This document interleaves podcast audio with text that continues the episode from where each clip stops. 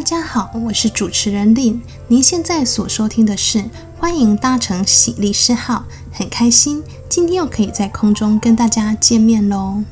台湾的疫情好不容易从三级警戒降到二级警戒了，现在部分的公私立幼儿园、儿童课后照顾服务中心、短期补习班等各类的教育机构可以开始有条件的开放。这样的有条件开放，终于让所有的家长们松了一口气，再也不用蜡烛两头烧，陷入一种又想要赚钱，又想要养家，又要担心孩子在家没人照顾的窘境。当然，还是有部分的家长对于是不是要让自己的孩子立刻回到幼儿园、补习班来上课，仍然持着保留观望的态度。于是乎，又产生了一种疑问，那就是这时候家长们可以请什么假呢？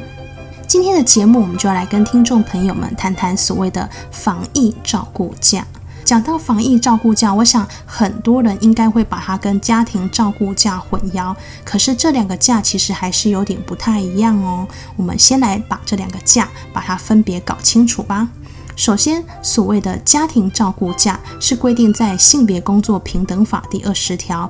法条的规定是说，受雇者在其家庭成员预防接种、发生严重的疾病或其他重大事故，必须亲自照顾时，得请家庭照顾假，而其请假日数是并入事假计算，全年以七日为限。家庭照顾假的薪资依照事假规定办理。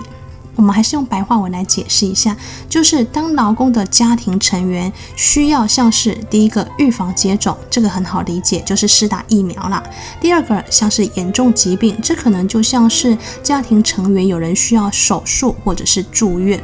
第三是重大的事故，像是车祸啊，或者是我们现在说的疫情期间，很多小孩不是停课不停学，或者是长辈必须从长照机构接回来照顾，这些都算。在有上面讲到的这三种情况，劳工就可以请家庭照顾假。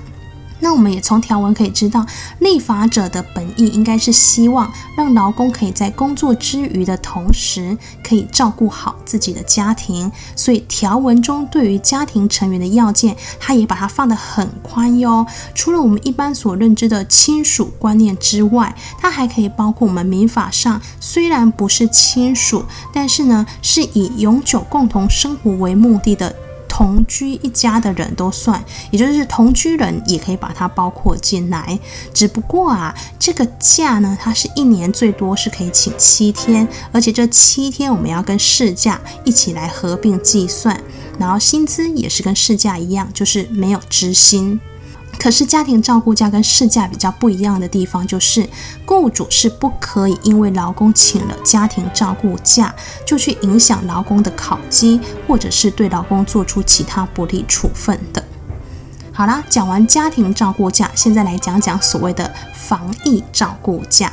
防疫照顾假，因为它的条文很长很多，我们这边就不念条文，但是可以帮大家大致归类一下，主要是几个类型。第一种类型就是家里可能有需要照顾的十二岁以下的小孩子，或者是持有身心障碍证明的国高中子女，在停课期间。第二种就是可能像是托婴中心、幼儿园在停止托收的期间。第三就是长照机构或是身心障碍的一些日间照顾服务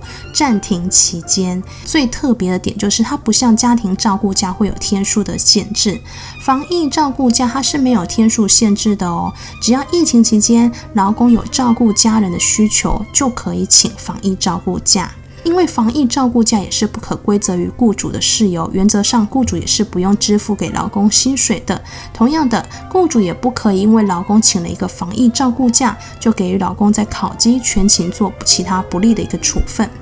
听完了这个防疫照顾假跟家庭照顾假这两个定义之后，大家有没有发现家庭照顾假跟防疫照顾假的差别呢？刚刚讲过，其实它最主要差别是在天数上的限制。家庭照顾假一般是一年有七天的限制，但是在防疫照顾假是没有上限的。另外还有一个我觉得比较小小的差别，就是防疫照顾假是在照顾小孩的部分范围比较小，它比较限缩在照顾十二岁以下停课的小朋友们，或者是说，如果是国高中子女，那你可能是持有身心障碍证明的，才可以请防疫照顾假。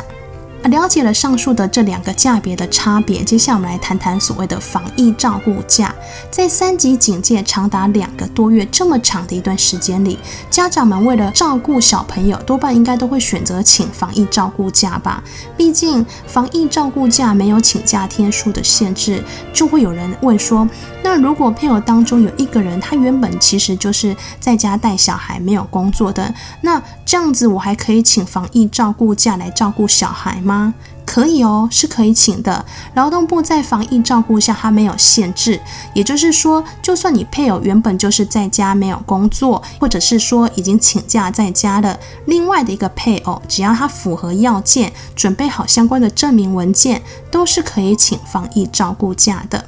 讲到防疫照顾假的证明文件，劳动部说，劳工他必须提出像是学生证影本、户口名簿影本、学杂费、午餐费等缴费单，或是只要其他足有证明你有实际照顾事实的相关文件。在这个证明文件上，并没有明文规定，主要是你可以证明受雇者有亲自照顾需求就可以了。其实也算是放得蛮宽松的了。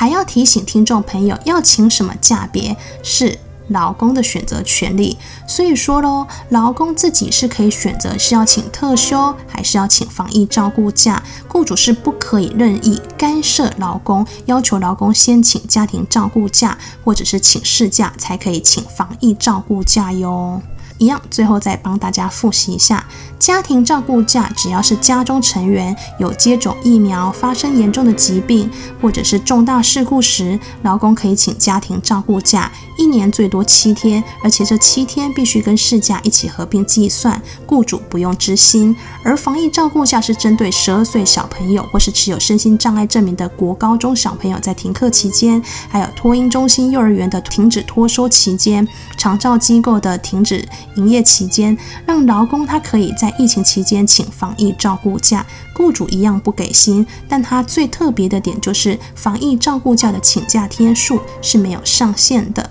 而防疫照顾假也不会因为配偶原本就是在家带小孩，或者是配偶已经请假了就不能请。另外一个配偶只要准备好相关的证明文件，一样还是可以请防疫照顾假。节目最后提醒各位，即便是疫情警戒降到二级，但劳动部还是表示，社区式的长照机构啊，或是幼儿园是有条件的恢复开放，但基本上这些都还没有完全的回归到正常的一个状态。因此，如果还是有疑虑的家长，还是可以继续请防疫照顾假的，家长们暂时可以不用太过紧张哦。那今天的节目就先到这里喽。欢迎搭乘喜丽诗号，我是林，感谢听众朋友的收听，也祝大家有个平安愉快的每一天。如果您生活中遇到一些不知如何解决的法律问题，或是想了解某一些法律常识的话，欢迎您透过节目连结中的信箱告诉我们喽。我们下周空中再会喽，拜拜。